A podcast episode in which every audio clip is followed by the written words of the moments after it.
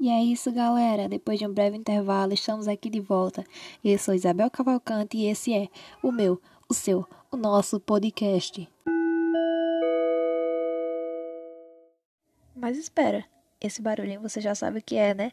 É a hora do Ciência do Dia.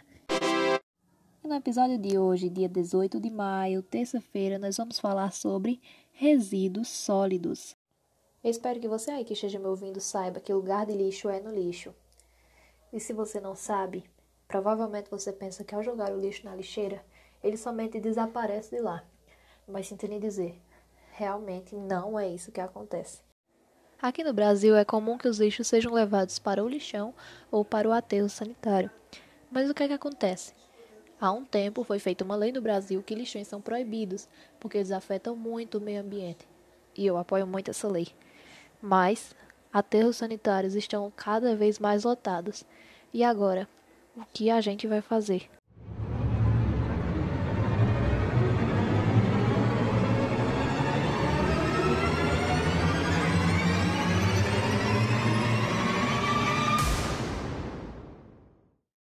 Eu vou te falar uma coisa, mas não diga que eu fiquei louca. E se eu te disser que o que está na lixeira, na verdade, não é lixo?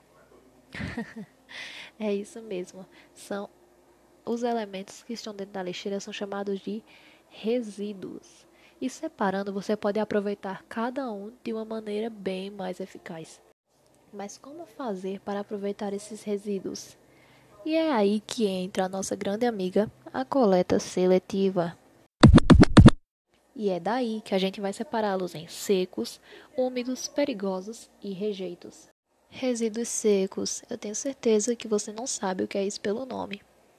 Mas se eu te falar que é aquele lá da lixeira vermelha, verde, amarela e azul, isso mesmo, é o papel, o plástico, o vidro e o metal. Separando ele em cada lixeirinha certa, eles podem ser reciclados e transformados em objetos novos. E isso nunca prejudicará o meio ambiente, só fará bem. Então, por favor, separe o seu lixo. Resíduos úmidos. Ah, nojento.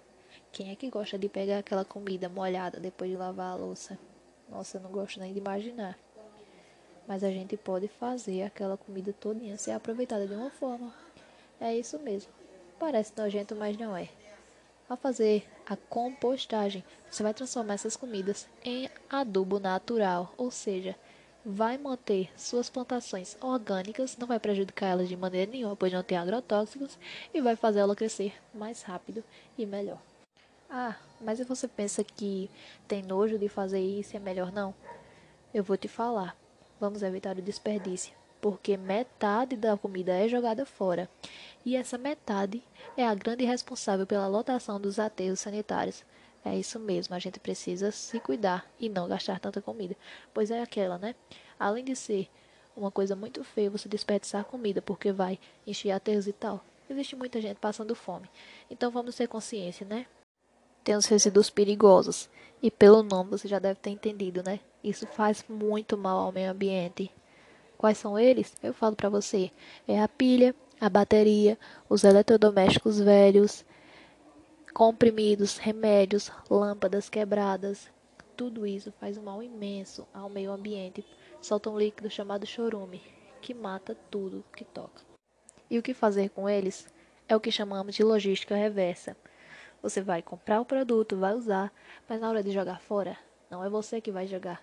Você vai colocar num ponto de coleta e a fábrica que criou esse produto, olha que interessante, a fábrica que criou será encarregada de, vamos dizer, dar um fim nele. Um fim que não prejudicará o meio ambiente. Isso é música para meus ouvidos. E por fim, os rejeitos. Esse aí a gente não quer nem saber. Você sabe o que é, né? Papel higiênico, fraldas, frituras, peles, plásticos e filmes sujos. Esse sim a gente levaria para o aterro sanitário, o que diminuiria bastante a lotação. E assim, ao fechar-se um aterro sanitário quando ele finalmente estivesse lotado, a gente poderia plantar e recuperar o terreno, ou seja, nada se prejudica. Cuidar do planeta é um dever de todos. Não é porque o meu vizinho não faz que eu também não vou fazer.